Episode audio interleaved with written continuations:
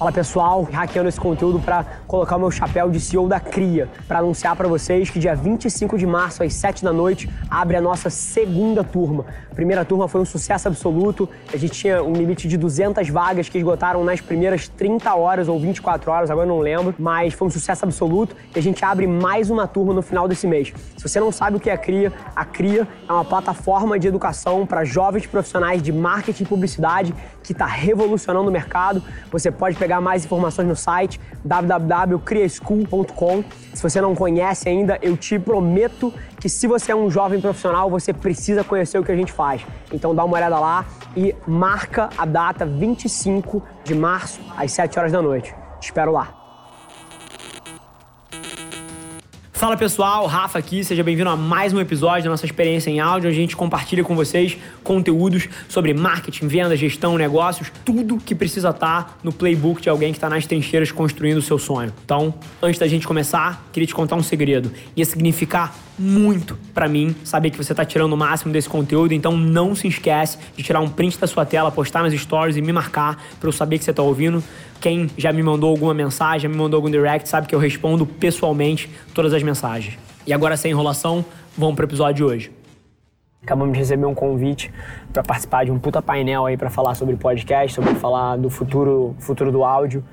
E, e, é muito engraçado e assim, é muito gostoso também. Você, mês após mês, enquanto as coisas se desenrolam cada vez um pouquinho mais em direção ao que a gente acredita que o digital vai ser, que o futuro da comunicação vai ser, você vai pegando as evidências. Assim, quem é que imaginaria num puto evento você ter um painel para centenas de pessoas, onde você vai debater exclusivamente podcasts como, como veículos de comunicação, como veículos de formação de opinião e de estratégias de companhias, né?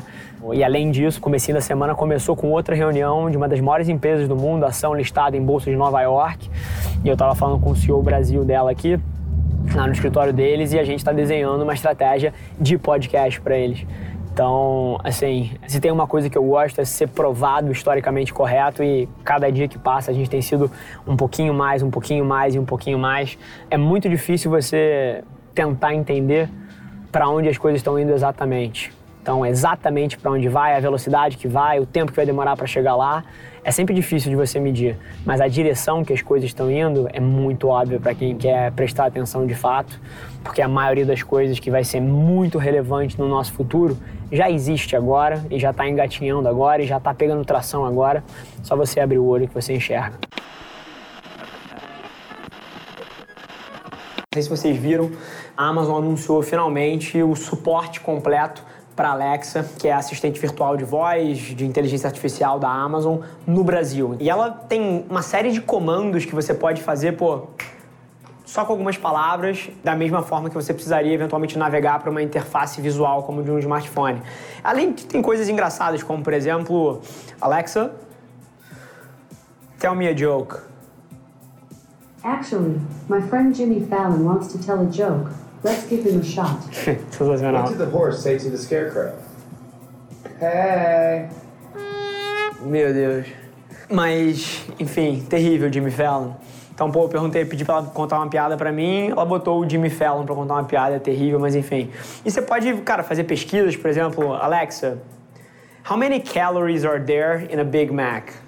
Quantas calorias tem no Big Mac, né? A typical Big Mac has 540 calories. 540.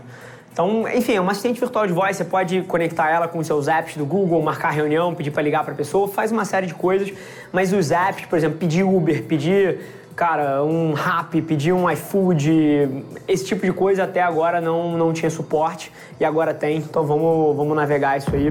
A maioria das pessoas olha para plataformas como Uber, Rap, iFood e olham um delivery de comida, olham um serviço de ride sharing, mas na minha cabeça, assim como na sua, é muito claro o que elas são. Elas te economizam tempo. Sem dúvida. O que você compra com Uber, você compra tempo de volta. O que você compra com Rappi, quando a minha esposa, ontem, 11 horas da noite, enquanto a gente estava jantando, estava fazendo as compras da semana no Rappi ali, pedindo a recompra do que ela comprou semana passada, com dois botões, O que o É Rappi tá surreal. entregando é tempo. É surreal. Não é um delivery de comida, é comodidade. Então, pô, é, acho que isso é um baita aprendizado, independente do mercado que eventualmente você tá. As variáveis do seu modelo que o cliente valoriza talvez não sejam tão óbvias quanto o produto que você entrega. Mas vocês podem anotar o que eu tô falando. Isso aqui é o nascimento de uma coisa que vai ser tão relevante quanto o smartphone. Simplesmente pelo fator tempo.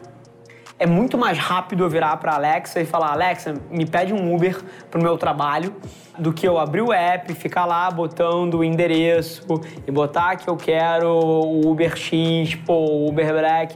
Então é muito mais fácil pedir: Alexa, me pede um Uber pro meu trabalho. E ela vai pedir: Alexa, refaz as minhas compras de mês no supermercado. E ela vai e pede no meu supermercado, no, no skill do supermercado que eu uso. Alexa, pede pro Rappi me entregar um papel higiênico, uma pasta de dente. Tipo, tudo isso é muito mais simples do que você abrir o app, você dar search no produto e você escolher, e você comprar e você ativar.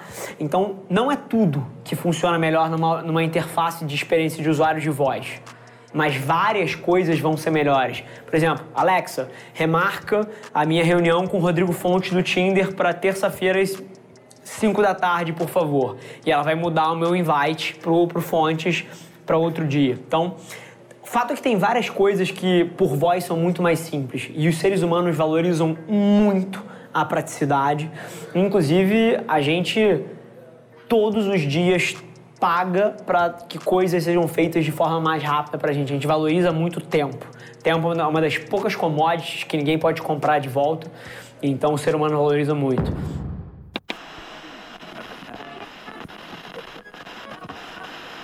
Eu acredito que as assistentes virtuais de voz vão se tornar tão relevantes na vida das pessoas, nas interfaces que elas têm com base diária, intraday ali, que o sotaque, olha o que eu tô falando, o sotaque dos países e das regiões vai começar a ser influenciado pela plataforma que dominar esse mercado. O que eu quero dizer? Se no Brasil quem vencer essa dinâmica, se se provar uma dinâmica de vencedor leva tudo, né, de winner takes all, vamos supor que a Alexa vença esse mercado. O sotaque da Alexa vai começar a influenciar o sotaque das crianças, que por consequência influencia o sotaque que ela cresce sabendo. Sim. E olha que coisa curiosa e que dinâmica diferente. Eu acho que o Brasil, como um país de proporções continentais, ele tinha vários desses desafios de compreensão de gíria, de nuance e que, no nosso entendimento como companhia, acabaram, né? É do cacete ver as indústrias mega tradicionais começarem a se transformar. Assim, digital, eu acho que é tão óbvio que até os dinossauros agora estão começando a se mexer. É, isso vai criar duas, duas dinâmicas extremamente interessantes. Número um, oportunidade pra cacete, porque esses dinossauros ainda têm deep pockets, ainda tem muita grana para investir. Então, pô, pra companhia lá tem sido fantástico. É, estamos saindo agora de uma reunião de um baita de um projeto de uma empresa super tradicional enorme brasileira aqui, que está fechando com a gente. Mas agora já é o começo de uma dinâmica que eu sempre falei para vocês, que é o custo de oportunidade de você fazer marketing e publicidade no digital vai aumentar drasticamente ao longo dos próximos 10 anos aí.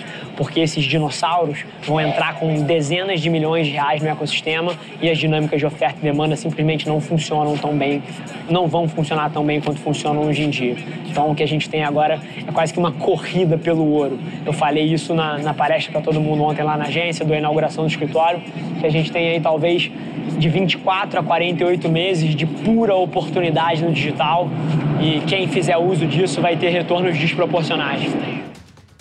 Esse foi mais um episódio da nossa experiência em áudio e como eu já falei, eu adoraria saber que você está gostando do que a gente está compartilhando por aqui. Então não esquece, se você está tirando valor desse conteúdo, ia significar o mundo para mim, que você tirasse um print da sua tela, postasse no stories me marcando e aproveita para ir na sua plataforma favorita também e deixar um rating de cinco estrelas e um comentário lá, ajudando a gente a construir essa comunidade tão vibrante que move o Brasil para frente através do empreendedorismo e que fala desse Brasil que dá certo. É um prazer ter vocês comigo e a gente se vê no próximo episódio do podcast.